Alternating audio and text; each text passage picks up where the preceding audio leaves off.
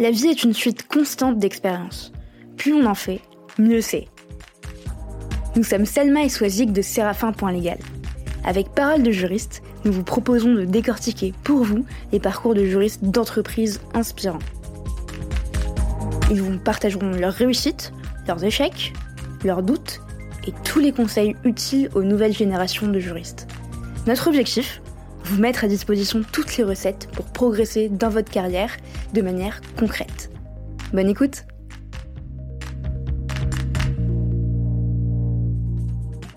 83% des juristes se disent insatisfaits de leur processus contractuel et j'imagine que certains d'entre vous en font partie. Oui, vous qui m'écoutez. Vous qui en avez marre des tâches chronophages et fastidieuses sans aucune valeur ajoutée. Vous qui n'arrivez pas à retrouver certains contrats éparpillés dans les fichiers ou les ordinateurs de vos collègues. Vous qui rappelez pour la vingtième fois à Pierre de l'équipe commerciale que c'est bien vous qui êtes en charge des contrats liés aux achats indirects ou encore vous, qui avez été informé la veille pour le lendemain de l'échéance d'un contrat et qui n'avez pas pu le gérer aussi bien que vous le souhaitiez. Chez Séraphin Légal, nous pensons que tout ça n'a plus de place dans votre quotidien et notre logiciel de gestion de contrat est justement conçu pour vous simplifier la vie et celle de vos interlocuteurs. Pour en savoir plus, n'hésitez pas à nous contacter. Nous vous avons laissé toutes les infos en description d'épisode. Bonne écoute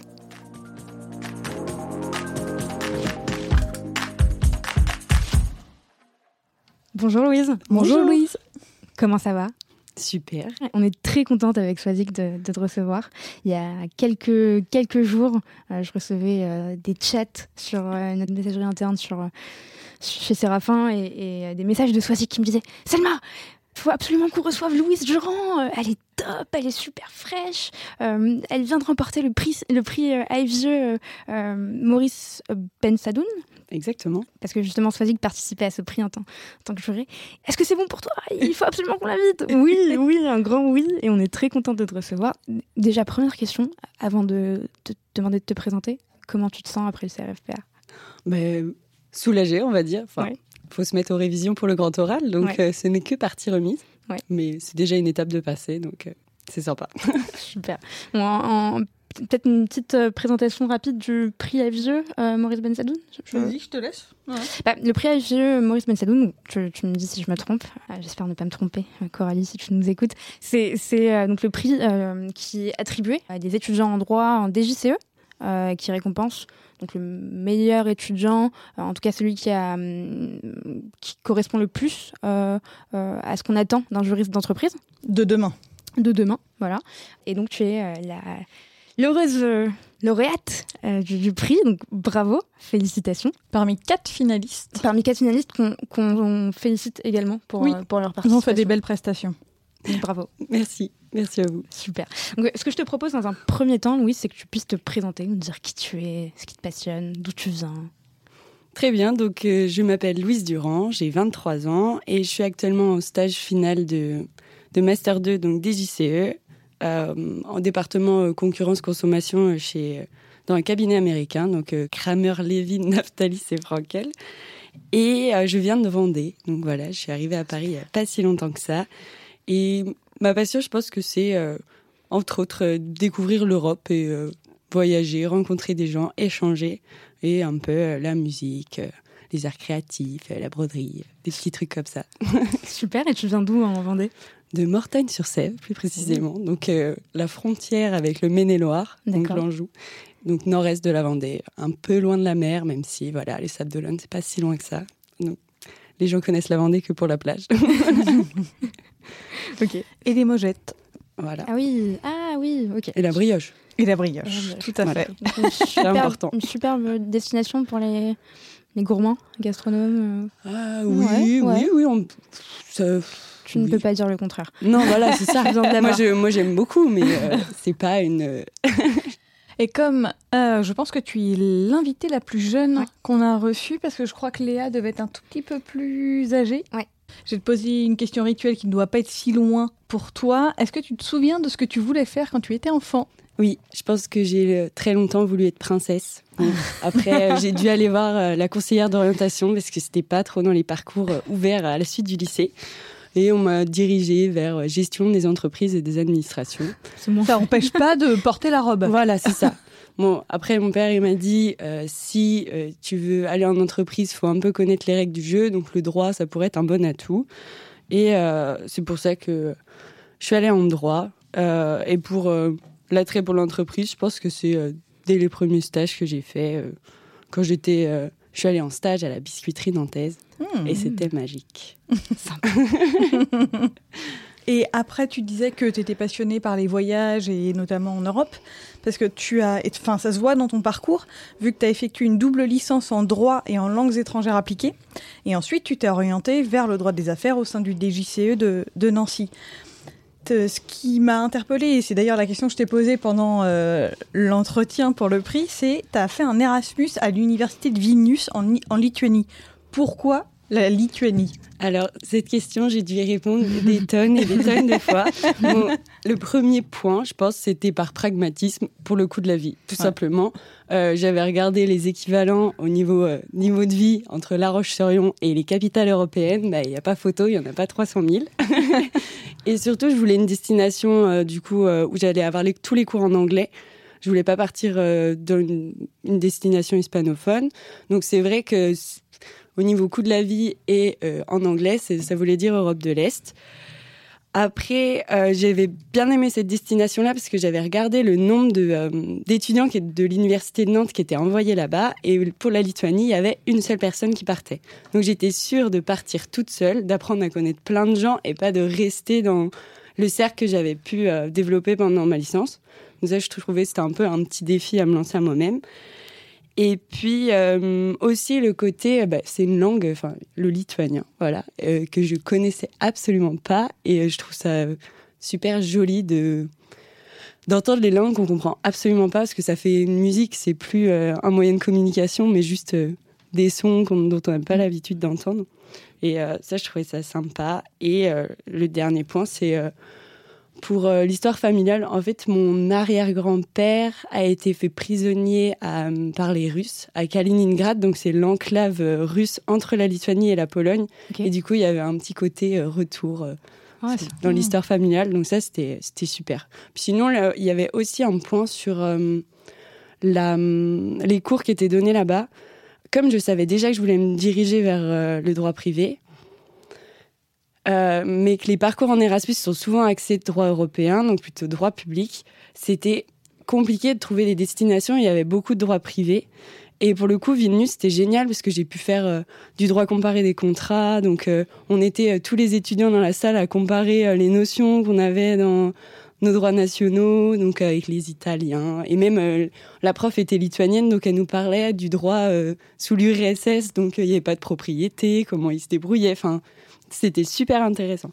Voilà. Et tu te verrais euh, t'installer là-bas plus tard, peut-être, ou y retourner en tout cas pour quelques, quelques mois, quelques années? Oh, J'aimerais beaucoup y retourner. Euh, après, m'expatrier peut-être, mais je suis pas sûre d'aller en Lituanie. Enfin, ouais. je sais pas. Euh, mais peut-être, oui, Europe de l'Est, j'avais beaucoup aimé.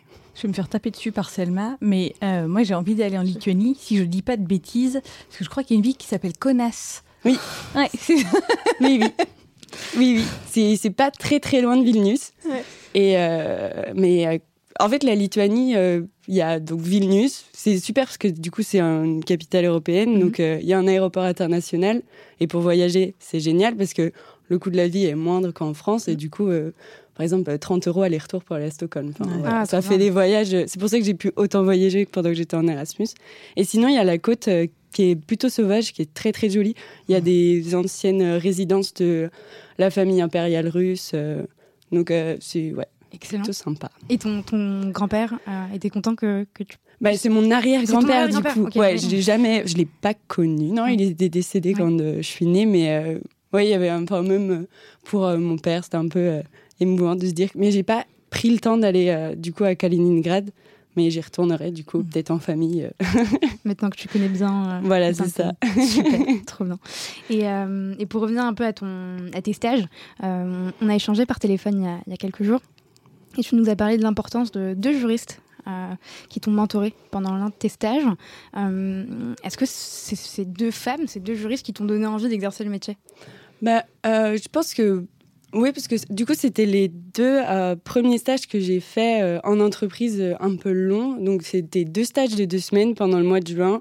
à la fin de ma L2, avant d'aller travailler à la maison de retraite, je m'étais dit, bon, tu travailles pas tout, tout l'été, tu te gardes un mois pour voir un petit peu ce qui te plaît, ce que tu veux faire. Et donc, ces deux stages, j'avais trouvé ça super intéressant parce qu'elles avaient vraiment pris le temps de m'expliquer tous les enjeux, toutes les problématiques qu'elles avaient en tant que juriste. Et, et avec des petits, des petits conseils d'ordre général, genre fais attention à ça, ça c'est important, il faut pas te laisser marcher sur les pieds, des petits trucs, mais que j'avais trouvé super. Et euh, elles dirigeaient toutes les deux donc une petite équipe. Il devait y avoir euh, de deux à deux pour la première, à je sais pas trois quatre juristes euh, pour la deuxième. Et, et ouais, c'était vraiment des ambiances que j'avais beaucoup aimées. Donc je m'étais bien projetée là-dedans. tu peux les citer si tu veux. Donc il y avait Anne Martini qui était à l'époque chez Groupe Thiebaud et Frédéric Ontario Conan. Ok. Et donc, je disais, c'était deux stages de, de deux semaines? Oui. Donc, au total, quatre semaines au sein de, pas au sein de la même structure, c'est ça? Oui, c'est ça. J'avais fait, euh, j'avais commencé par euh, deux semaines, je crois, euh, donc au sein du groupe Liebo, qui est une entreprise qui travaille dans la menuiserie industrielle, donc tout ce qui est façade vitrée, mhm. voilà. Et euh, ensuite, j'avais enchaîné avec euh, deux semaines euh, donc chez Daxer France, qui est un transporteur. Et, c'est, moi, ce qui me marque, c'est que c'est des stages sur une courte période et ces personnes se sont quand même données finalement pour passer du temps à t'expliquer parce qu'on peut se dire bon elle est là pour deux semaines on va la mettre peut-être à côté de nous elle va voir et puis on va pas peut-être investir du temps sur, sur elle et c'est ça que j'avais trouvé beau c'est que vraiment moi j'y allais en toute enfin pas en toute humilité, mais un peu. J'étais en deuxième année, j'avais pas grand chose à apporter à l'entreprise à part euh, ma volonté, enfin le fait d'être volontaire et euh, j'avais envie d'aider quoi. Il n'y avait pas de, de soucis de ce côté-là, mais euh, j'avais trouvé ça vraiment intéressant comment elles avaient essayé de, m'impliquer dans les équipes et dans les projets juste pour deux semaines. donc merci super. oui, c'est ça. Merci. À elle. Et justement, en deuxième année, euh, tu, euh, tu as décidé de devenir juriste. Enfin, tu préférais cette voie-là plutôt que de passer le concours d'avocat. Enfin, plutôt que de devenir avocate. Et pourtant, tu as passé le concours. Euh, pour, pour quelles raisons tu l'as passé? Est-ce que tu vois ça comme une plus-value, comme une obligation, comme finalement tu avais envie pour te laisser une, la porte et une opportunité plus tard? Donc c'est vrai que de base, euh, j'ai décidé d'être juriste. Après, euh, en finissant mes études de droit, il y a un peu ce côté où on est beaucoup à passer le concours d'avocat, donc euh, c'est un peu, on y va en équipe, on essaie et, on voit. Et, et c'était surtout la possibilité de réaliser des stages, dans le sens où, dans tous les cas, pour avoir des stages conventionnés, et ce qui est essentiel pour les entreprises le plus souvent, il faut au moins s'inscrire à l'IEJ quitte à être inscrite à l'IEJ, autant essayer de passer l'examen. Ça fait toujours euh, une, une autre voie qui reste ouverte si, euh, si un jour euh, je veux pas être avocate ou si au contraire ça me donne envie d'exercer en réalisant des stages. Pourquoi pas exercer quelques années en tant qu'avocat et après devenir juriste. C'est vrai que j'ai pas, depuis le début, j'avais pas forcément envie d'être avocate et je voulais vraiment me concentrer sur le métier de juriste. C'est pour ça que j'avais choisi le DJCE, pour ça que j'avais repéré le concours de la FJE. Mais euh, j'ai pas de, d'animosité particulière avec euh, la, profession d'avocat, donc euh, je me dis euh, pourquoi pas. Moi aussi, à l'époque et à mon époque, hein, j'avais, je me suis inscrite à l'IEJ pour justement avoir le, les stages conventionnés. Mais c'est quand même dommage d'en arriver à, s'inscrire juste pour cette raison-là. Oui, après, je pense aussi, il y a le côté où euh, bah, l'avocat, c'est quand même un des partenaires euh, privilégiés des entreprises. Enfin, ils ont recours euh, dans les moments parfois critiques. Donc, ça peut aussi être intéressant de comprendre la profession d'avocat pour après mieux savoir comment se positionner en tant que juriste et comment, enfin, quand, quand faire appel aux avocats. Enfin, ça fait partie des stratégies de l'entreprise aussi, le risque juridique. Donc, ça peut être bien aussi de, de voir comment cette profession fonctionne pour ensuite travailler en entreprise. Quoi. De savoir comment se comporter avec son prestataire. Euh, Exactement. Partenaire, partenaire. Bah, avant de devenir un partenaire, ça reste toujours un prestataire au départ. Et si ça se passe bien, ça devient un partenaire. Mais oui, soit dit qu'effectivement, partenaire. euh, on en parlait en début d'épisode. Tu as remporté le prix Maurice Bensadoun, qui récompense la personnalité correspondant le mieux aux attentes des directeurs juridiques, parmi donc la promotion 2020-2021 du diplôme juriste conseil en entreprise, TJCE. encore bravo. Merci. Et je, suis allée voir les lots qui sont particulièrement intéressants pour un étudiant qui est fraîchement diplômé, une bourse de 1000 euros, un mentoring par un directeur juridique pendant une année, ça c'est top, et une place pour euh, le parcours de formation jeune juriste d'entreprise, justement afin de t'accompagner dans ton insertion euh, professionnelle. J'ai une première question qui ne me regarde pas du tout, euh, mais je suis un peu curieuse. comment comptes-tu utiliser ces 1000 euros? Alors, je suis pas une personne très intéressante à ce niveau-là, puisque je pense à les mettre de côté et pourquoi pas les utiliser pour payer euh, ma cotisation à la FGE l'année prochaine. un, cadeau utile qui C'est un super retour sur investissement. Exactement.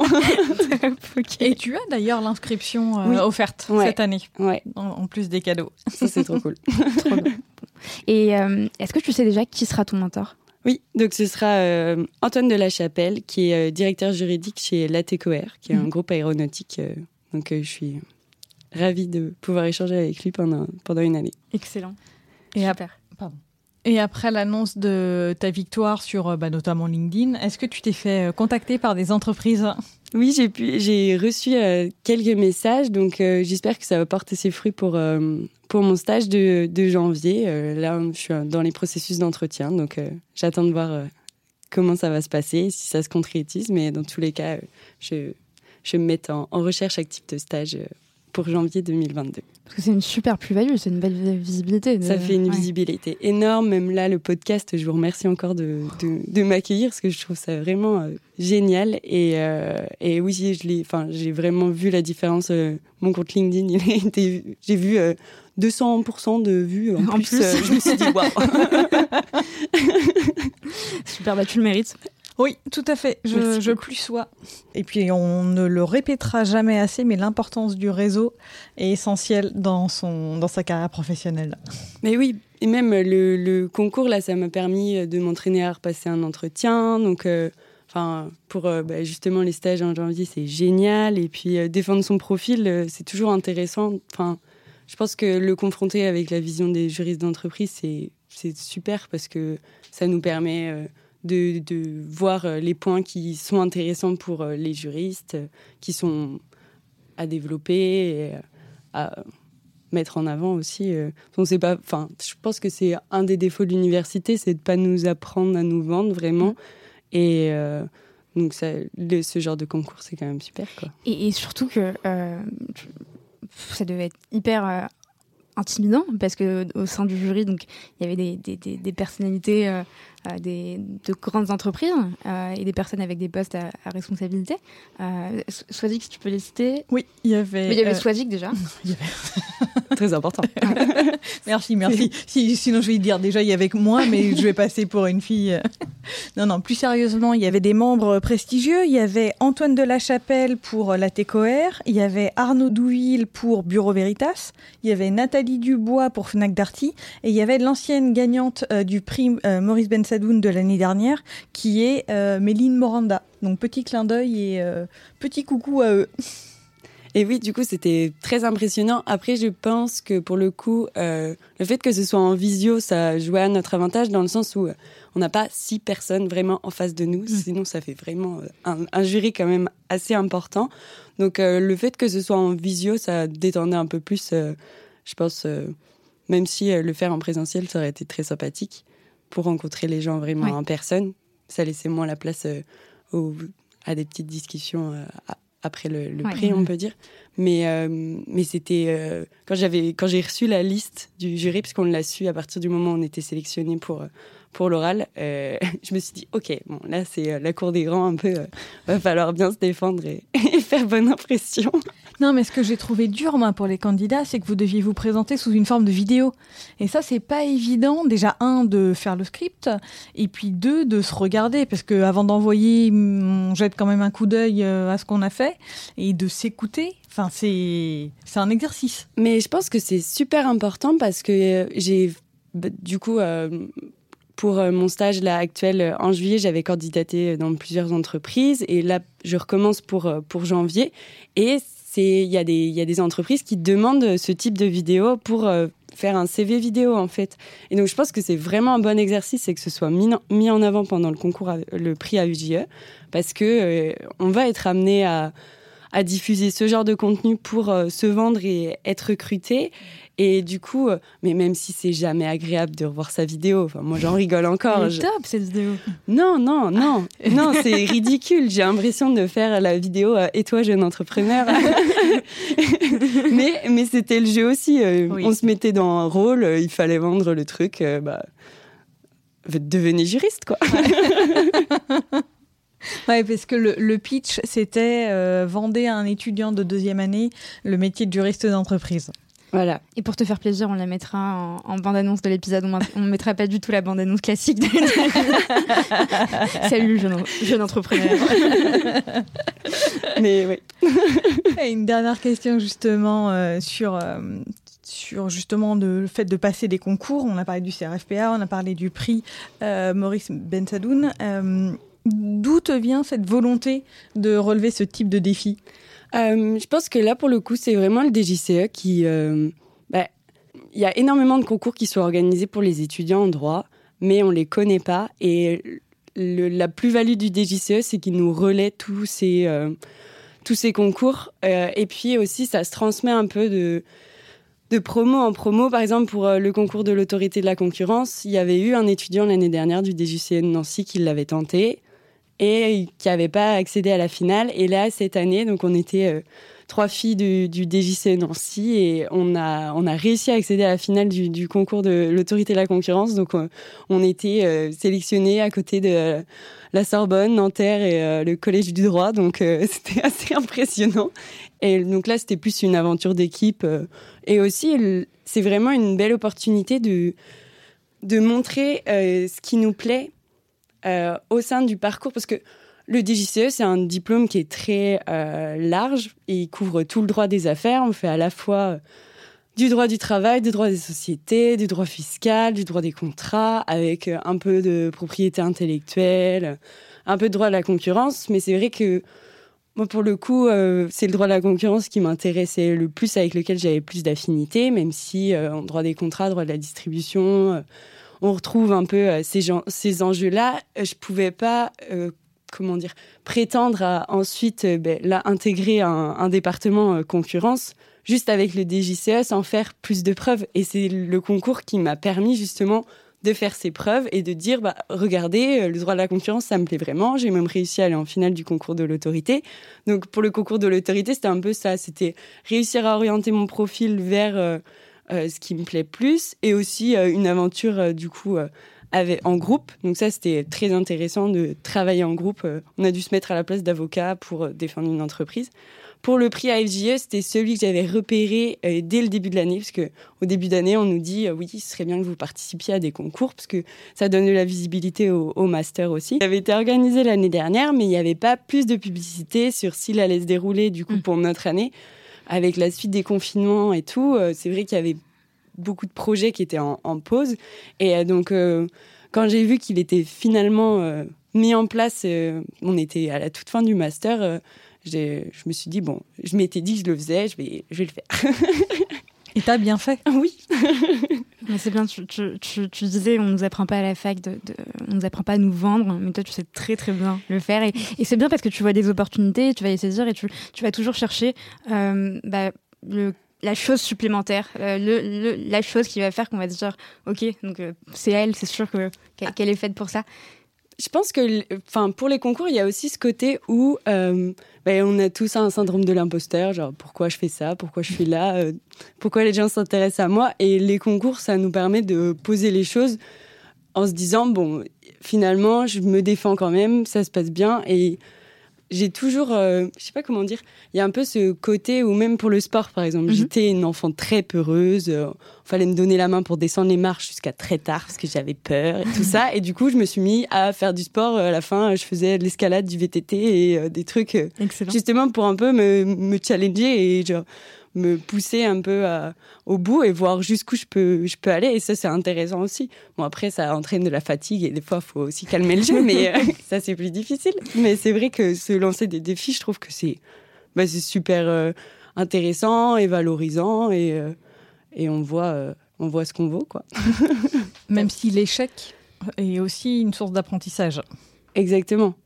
Et là, c'est pour ça, le CRFPA, je pense que ça va être un très bon apprentissage. Il faut garder espoir. Oui, oui. Tu, pour revenir à cette petite vidéo, euh, tu disais que euh, le métier de juriste était un métier de communicant. Est-ce que, tu, est-ce que tu pourrais nous en dire plus? Pourquoi? J'avais dit ça dans ma vidéo parce que euh, le juriste, il va avoir des interlocuteurs avec des profils très variés. Il va par exemple avoir affaire aux avocats. Donc là, c'est un peu ses pairs, ils ont fait un master de droit tous. Donc euh, voilà, il y a une communication euh, qui va être plus euh, juridique, mais il y a aussi faire passer aux opérationnels et aux collaborateurs de l'entreprise des, des risques, qui soient conscients des risques juridiques qui existent et aussi des process à respecter. Mhm. Et donc là, il faut pas du tout adapter, enfin, il faut pas du tout avoir le même discours et il faut adapter le discours pour que euh, ça puisse euh, percuter au mieux et que le maximum d'informations soient transmises. Mhm. Donc il y a déjà cette diversité donc des interlocuteurs du juriste mhm. et puis même euh, au sein de, l'équipe juridique, il faut il faut qu'ils aient quand même cette conscience de, de, tout ce qui se passe un peu dans, dans l'entreprise et donc il faut vraiment qu'ils aient on va dire qu'ils essaient d'avoir cette bonne relation avec bah, l'entreprise dans sa globalité et pas être euh, juste euh, la personne qui dit non, même si euh, dans les faits, ça peut. certains résument à ça, mais c'est quand même dommage. Et. Et donc, oui, il y a aussi toute la relation avec les clients. Donc, selon le type de, de client, le type mmh. de partenaire, de prestataire, ça va être des discours différents. Il va, être, il va intervenir sur des points qui vont être distincts. Donc, et surtout que, oh là là, comme le juriste, il a des, des, informations qui sont quand même importantes et à prendre en compte. Euh, il faut vraiment qu'il y ait cette bonne communication pour que les gens se rendent compte de l'importance de ces informations-là et pas qu'elles soient euh, ben, noyées par des petites lignes en bas, de, en bas d'un contrat, euh, comme on peut le voir pour, ben, par exemple, en général, quand on entend une publicité, les informations juridiques, c'est toutes les, petites phrases que baragouine à la fin très rapidement. très rapidement. Ou les conditions générales ah, oui, en police euh. Mais oui, mais ça fait, ça prend moins de place. Oui, oui mais c'est illisible. Alors l'obligation du consommateur, elle n'est pas là. L'obligation d'information, si j'oublie pas les, les mots dans ma phrase. Puis moi j'avais une dernière question. Pendant ton entretien, tu nous, as, enfin oui, tu nous as dit euh, que tu avais travaillé en EHPAD pendant tes, euh, pendant l'été. Et euh, alors, sans dévoiler de secret, hein, ça nous a beaucoup marqué ce que tu as dit. Et j'aimerais bien que tu nous en parles sur euh, cette expérience, ce que ça t'a apporté humainement, et ce que ça t'a apporté aussi, ou est-ce que tu vois les effets sur ton métier de juriste? Euh, Donc, en fait, l'EHPAD, c'est l'EHPAD où, mes parents habitent. Et donc, j'avais postulé initialement pour travailler au dans la restauration du, de l'EHPAD. Donc, c'est moi qui servais les repas euh, le midi et le soir euh, pour les résidents. Donc, il faut quand même avoir conscience de. un tel doit manger en mixé. Il mhm. faut connaître les régimes alimentaires de tout le monde pour pas faire de, de faux pas. Et donc, ça, c'était un un travail plutôt solitaire. Il fallait que je gère le restaurant toute seule et euh, j'avais l'aide des, du coup des aides-soignantes pour le service. Euh, et en fait, la deuxième année, euh, comme j'avais pas pu être disponible pendant les vacances de Noël, il y avait une autre fille qui était venue pour, pour travailler au restaurant. Donc j'avais perdu cette place au restaurant. Et donc je devais aller travailler dans les services si je voulais continuer à travailler à la maison de retraite. Et bah, donc j'ai commencé à bosser dès, dès mes 18 ans et c'était vrai que c'était un peu le le deal avec mes parents dans le sens où euh, on te paie tes études pendant l'année. Par contre, euh, les extras, c'est toi qui les payes, il faut que tu gagnes tes mm. sous. Et donc mon père m'avait dit, tu fais comme tu veux, mais il te faut un travail cet été. Si tu trouves rien d'autre, tu vas à la maison de retraite. Faut savoir qu'il est infirmier, donc euh, voilà. c'est un peu, moi j'ai appris comme ça, et toi si tu veux, tu pourras apprendre comme ça. Et donc j'y allais un peu à reculons initialement, parce que c'est quand même impressionnant. Enfin, on a la vie de personnes entre nos mains, donc c'est toujours un peu un peu euh, inquiétant. Mais euh, ça a été vraiment une super expérience parce que bah, déjà, il y a ce côté travail en équipe que j'avais pas la première année au restaurant vu que j'étais je travaillais toute seule. Et, euh, apprendre à accompagner des gens et à communiquer avec eux, parfois c'est compliqué. Enfin, il y a des années où j'étais dans des services où euh, les, les, résidents, ils, ils, parlent, ils peuvent plus parler, ils, ils, ont du mal à communiquer. Donc là, c'est difficile de réussir à, comment, bah, à s'occuper bien d'eux et de, savoir, voilà, c'est ça, anticiper les besoins et, et voilà. Et euh, donc, humainement, ça, ça permet de, de bah, de d'améliorer sa communication, que ce soit avec euh, les personnes avec lesquelles on travaille et aussi euh, avec les résidents. Et puis, euh, il y a aussi bah, prendre conscience des problématiques dans le secteur de la santé, c'est aussi intéressant.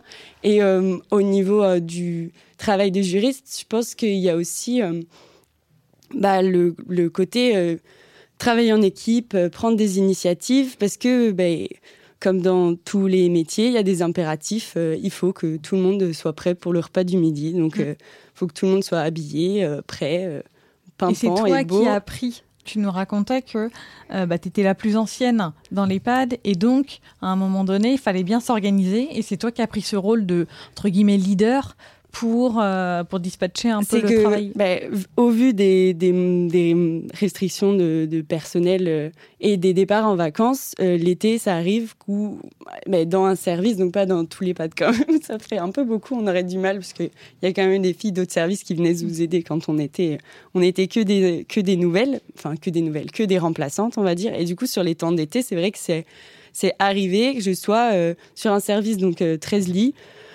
je sois la plus ancienne. Alors que ça faisait euh, des fois 3, 4 euh, ans que je venais l'été, mais euh, c'était quand même une petite expérience de deux mois par an. Quoi.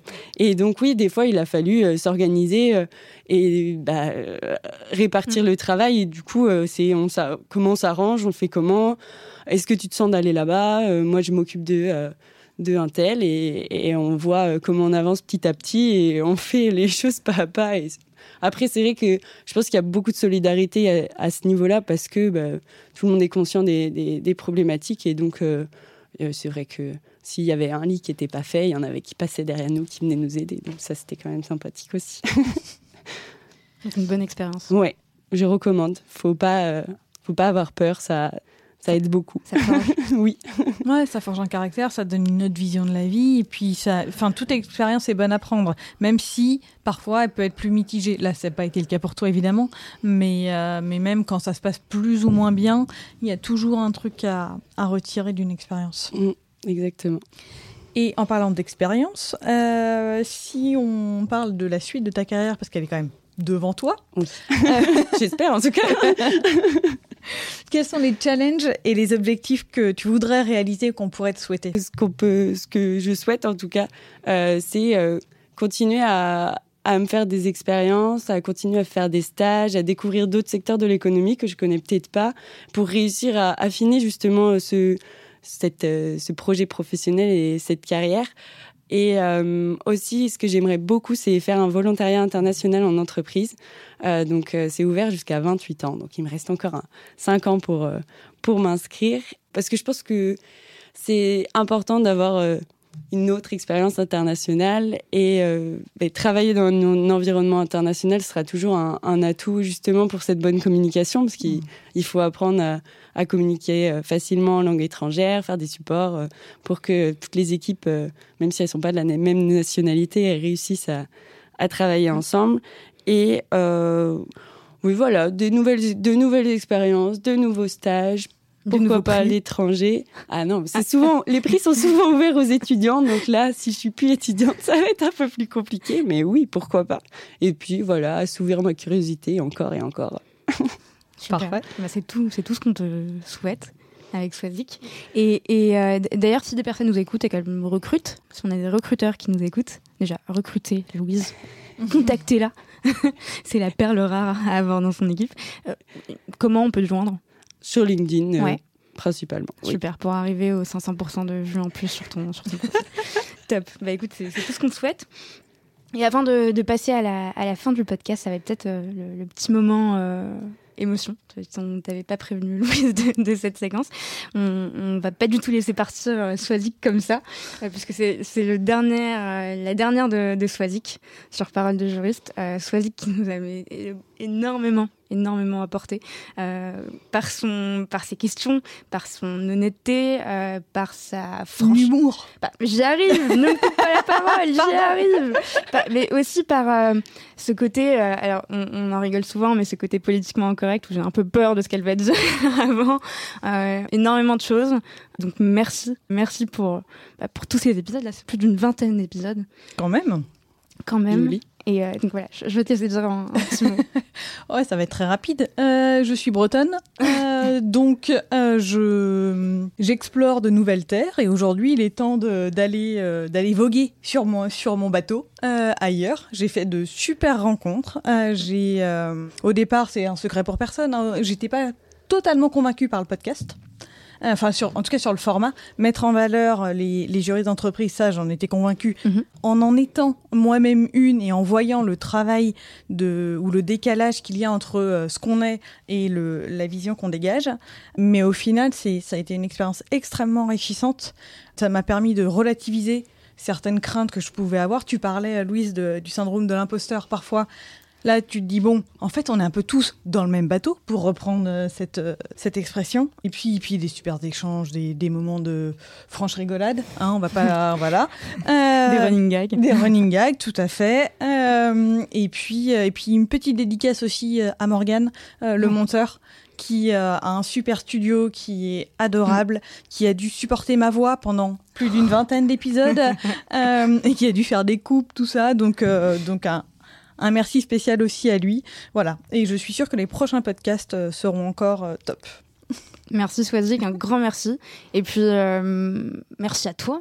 Merci Lise. à vous. Ouais, merci, merci, merci. Et, et, puis on te souhaite euh, tout le meilleur euh, pour, pour la suite, tu, tu le mérites. Et, euh, et bravo à la pour avoir choisi et puis, ma porte est toujours ouverte. Comme je te l'ai dit, si tu as besoin de conseils pour tes stages, pour euh, ce que tu veux, n'hésite pas à m'appeler. Merci beaucoup. à très bientôt. À très bientôt. À bientôt. Merci d'avoir écouté cet épisode jusqu'au bout. N'hésitez surtout pas à le partager autour de vous, ou encore comme moi, à inciter vos collègues à s'abonner au podcast. Si l'épisode vous a plu, laissez-nous 5 étoiles ou un commentaire, ça nous fait toujours extrêmement plaisir de lire vos retours. Enfin, si vous souhaitez découvrir comment Séraphin Légal révolutionne le secteur du contract management grâce aux nouvelles technologies, rendez-vous sur séraphin.légal, section Demandez une démo. Merci encore et à très vite